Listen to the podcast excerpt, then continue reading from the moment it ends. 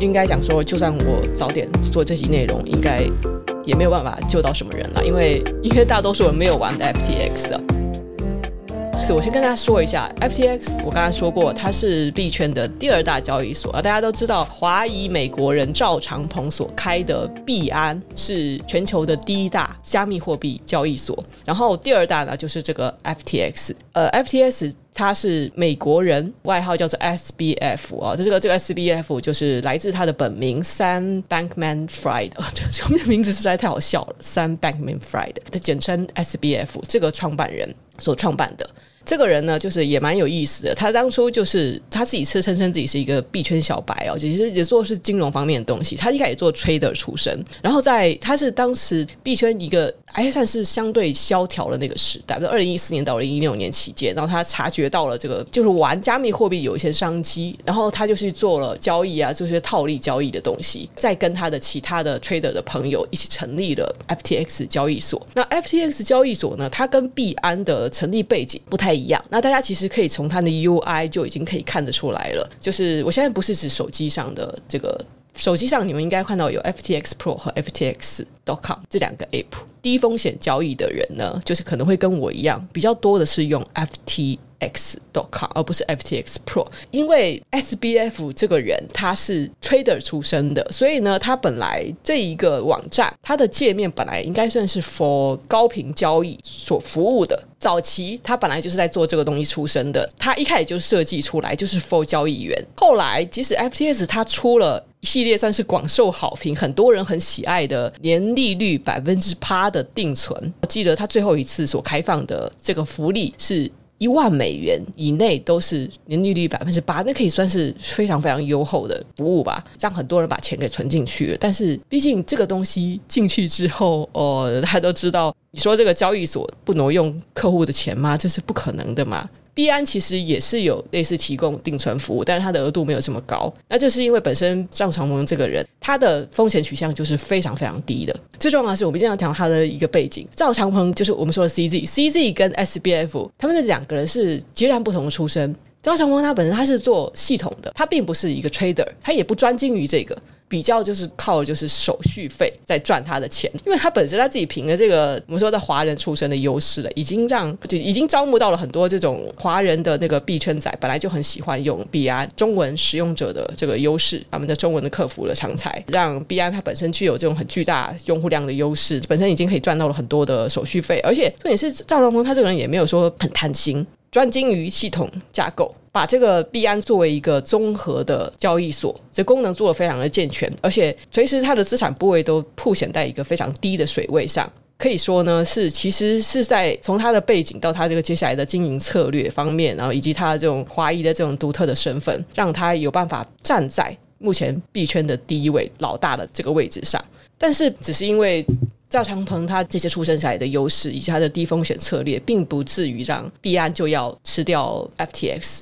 那是因为 SBF 这个人，你说他老老实实，本来做一些。交易啊，然后赚钱也就算了。FTX 它有两家公司嘛，FTUX 一个是受美国监管的，一个是不受监管的。那他摆明了他要开一家不受监管的 FTX.com，他就是为了要做离岸的交易嘛，就是把用户的钱当自己的钱在用嘛，你要做一些那种高杠杆的操作。本身在熊市这种大多数的机构啊，都想要把贷款给收回去啊，然后想要去杠杆啊、去风险啊，这种容易让你的那个杠杆爆掉。加上他之前他居然让币安进行投资，然后币安持有他们的。呃，交易所的原生代币 FTT 的百分之七的这么这么大的额量，自己爆丑闻之后，CZ 一个不领情，一脚把他踢到悬崖下去，直接抛售他最初当初花了非常非常低成本买的 FTT 代币，这是导火线，导致了他这一系列有什么挤兑发生啊，然后再加上他们之前 SBF 应该是隐瞒了他的另外一家对冲基金公司，他当初在 Luna 事件的时候，肯定是已经有资金缺口了，已经欠了几十亿美金了，那个时候这件事情没有爆出来。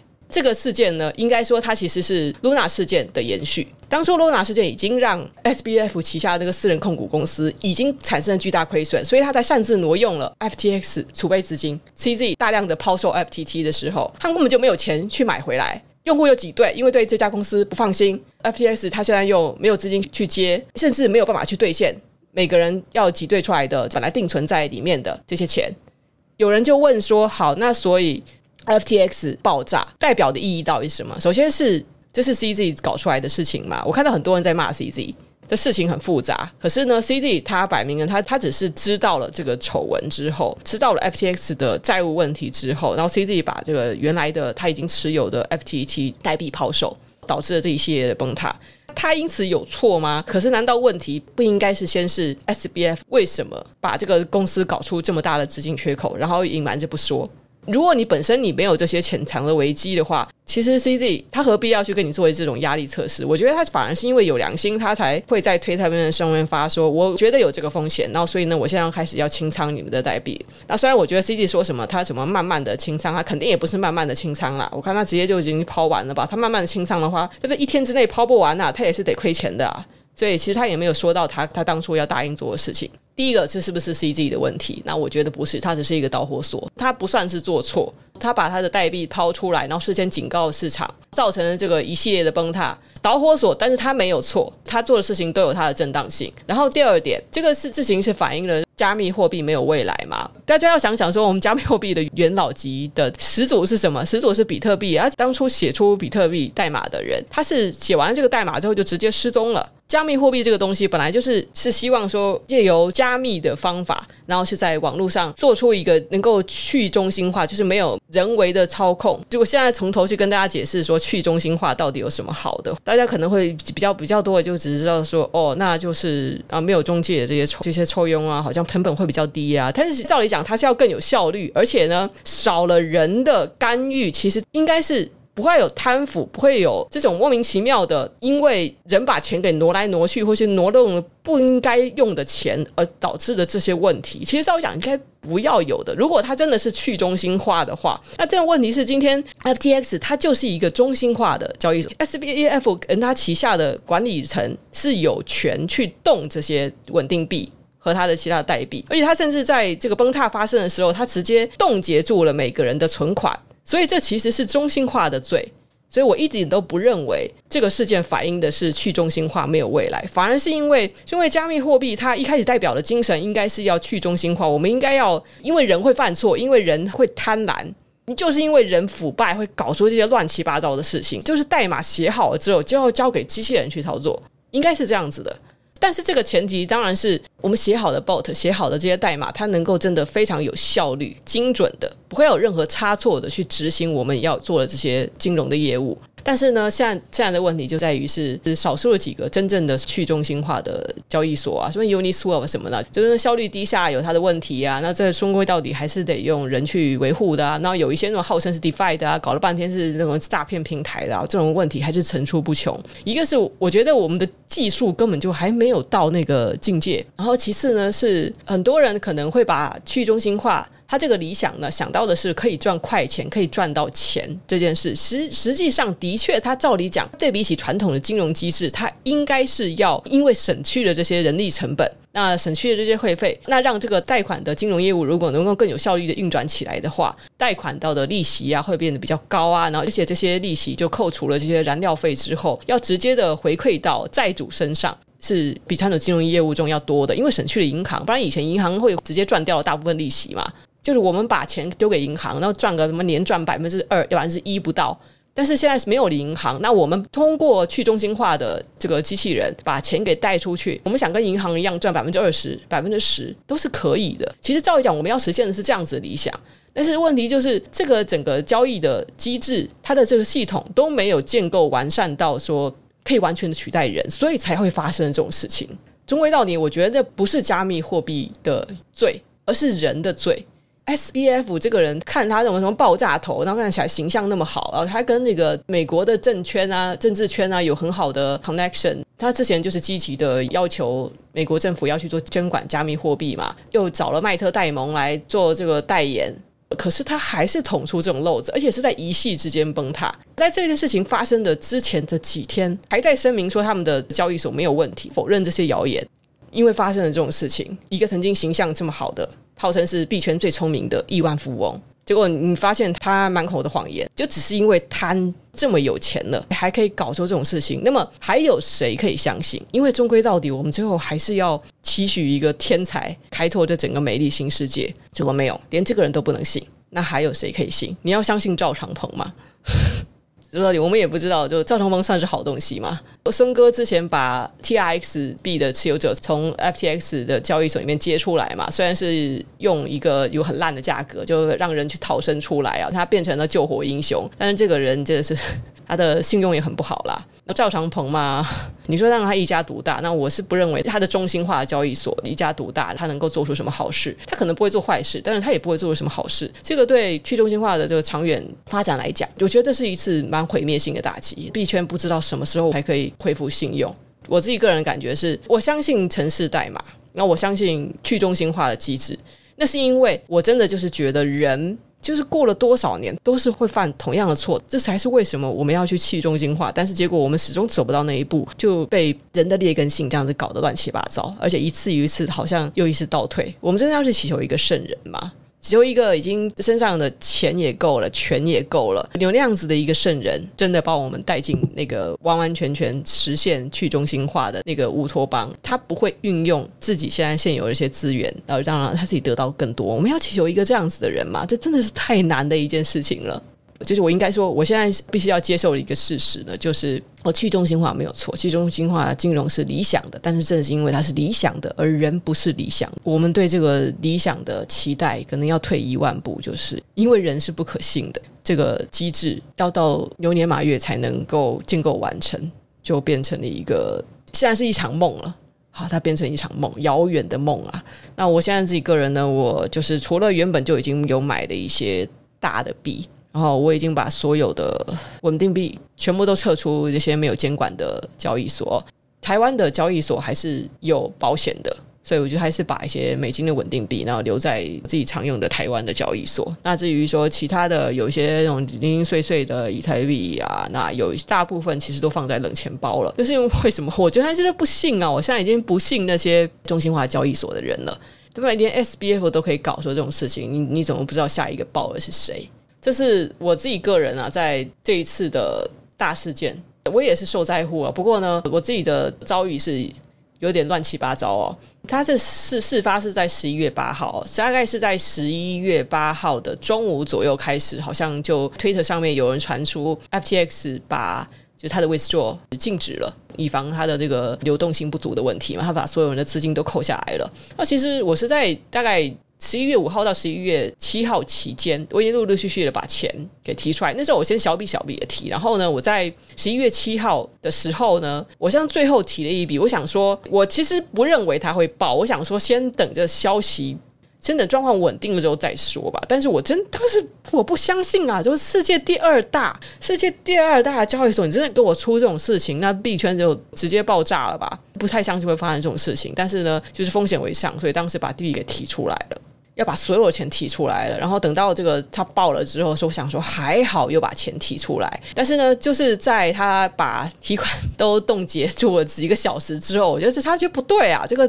币的数量不对啊，然后我去看一下提款的记录，我发现我少打了一个零，傻眼，本来要提一万，变成提了一千出来，我想天哪，我本来想说哦，这样子损失的话，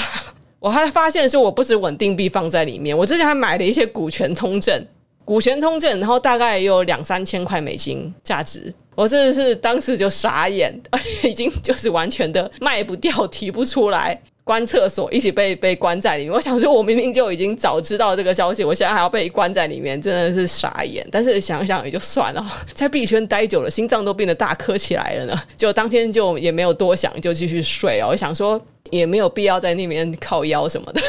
没有没有必要，这怎么办呢？就你在那边焦虑半天，你还是得接受这个事实啊！我的心很大，所以当天就睡得很好，没事没事。这个再怎么样，其实也是自己造成的。反正只要是可以归因给我自己的，其实我这个人就有时候你会看到我好像我很容易焦急，我很容易生气，但是呢，那个都是因为那个状况我没有办法控制，而且那个不是我的错，所以我就会有产生情绪。我是从那个 F FTX 啊。FCTS 出金的，我从那边出金，然后我我先要出金到 Bybit USDC，经过 SOL 链 Solana Solana 链去出到 Bybit 去。其实当时 Solana 应该已经宕机了，我就忘掉 Solana 之前已经出现过宕机了。Solana 是 SBF 产出来的东西啊，我就不应该信啊。好了，总之呢，因为我我想到是不管怎么样都是我自己的问题。那对于我自己的错向来都是觉得没有什么好生气的。我只会跟别人生气，是我无法控制的事情，我才会生气。但是自己的事情，自己自己犯的错，那就没有什么好讲的了。好，那就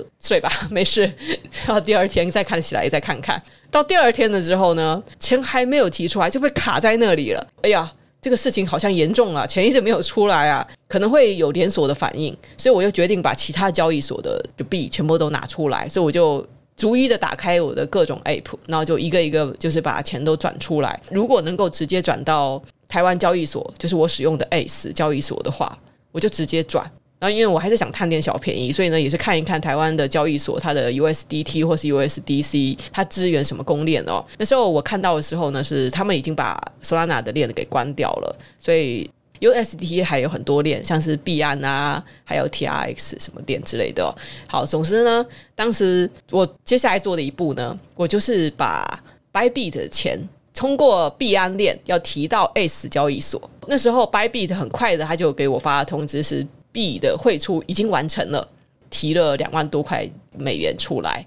好，我想说，哎，这样没有问题了吧？可是呢，然后我就开始等 ACE 的到账的通知，一直没有。就 ACE 交易所一直没有接到我的两万多块美，我就反复看，我说我是提错网址了，还是转错链了？怎么 ACE 交易所一直没有反应？我真的就是那天星期五，我从下午四五点还是反正就下午时间，然后我又去查看看，就台湾的 PTT 论坛之类的地方有没有人传出灾情，说 S 交易所不让入金啊。就看到有几个人说，哎，他们写信给客服，他们就发现转通过那币安链转转到 S 交易所就卡了几个小时。写给客服之后，他们说是的链的节点有问题，然后很快就好了。他们都在一两个小时之内就解决了。我想说啊，那既然是写给客服马上就可以解决的话，我这个人一向就是很体恤客服的。尽管发生了这么紧张的事情，但我想说，他们现在应该收到了很多的信吧，所以呢，我就先不写信给客服了。于是我那天下午就等，然后等到晚上。就这样，周末都结束了，我还是没有收到我的币，我就还紧张，我想说，哎，等一下，你们都要，你们周末要下班了，我不能等等那件事情，等等我的币等两天呐、就我还真的这样等等等，好，就这两万多块钱就一直卡在那里，呃，一直到好像是到星期日的傍晚，我才终于收到了，要不然的话，我还以为那两万多块钱就没有了。这这几天到底在搞什么？其实我也发现我，我的心理素质也是蛮好的。其实在，在但是在这期间呢，其实也大概在星期六的时候，然后我除了把 Bybit 币提提出来之外，本来币安里面有一些就零零碎碎的小币嘛，我也在想要怎么样把它去安置，看看要放到脸等钱包还是怎么样。结果哦。翻一翻，翻到理财钱包里面，哇，居然有九千多块钱呢！我怎么会不知道我放了这么多钱？因为我我通常我有另外一个 app 会记账，记我在各交易所或是那个各个银行账户里的钱，然后我就一直没有记到那笔账。其实我上一次大概在记账的时候，我也在想说，诶，怎么好像少了一笔钱？是我的错觉吗？就好像少了一笔钱，但是我也没去想太多，我没有记得很细啊。但是至少每个月增加还是减少，我得心里有数吧。好，反正就是少了一笔钱。但是那个时候我也不想说，啊，不知道有可能是交易所里面的定期定额啊，然后搞到那个有一些小币，他们的那个浮动实在太大，就导致价值变少了吧。我也没有想太多。然后后来才发现，原来是我少记了一笔在币安的定存，等于说我在就是少打了一个零的那个第二天，我又捡到了九千多 U。哎，所以我心里就感觉说 还还好还好哦，我的心理账户损失非常少，损失一笔钱，然后又发现自己原来还有一笔钱，好，所以就看很开，就还好。虽然呢，你要说其实钱还是少了，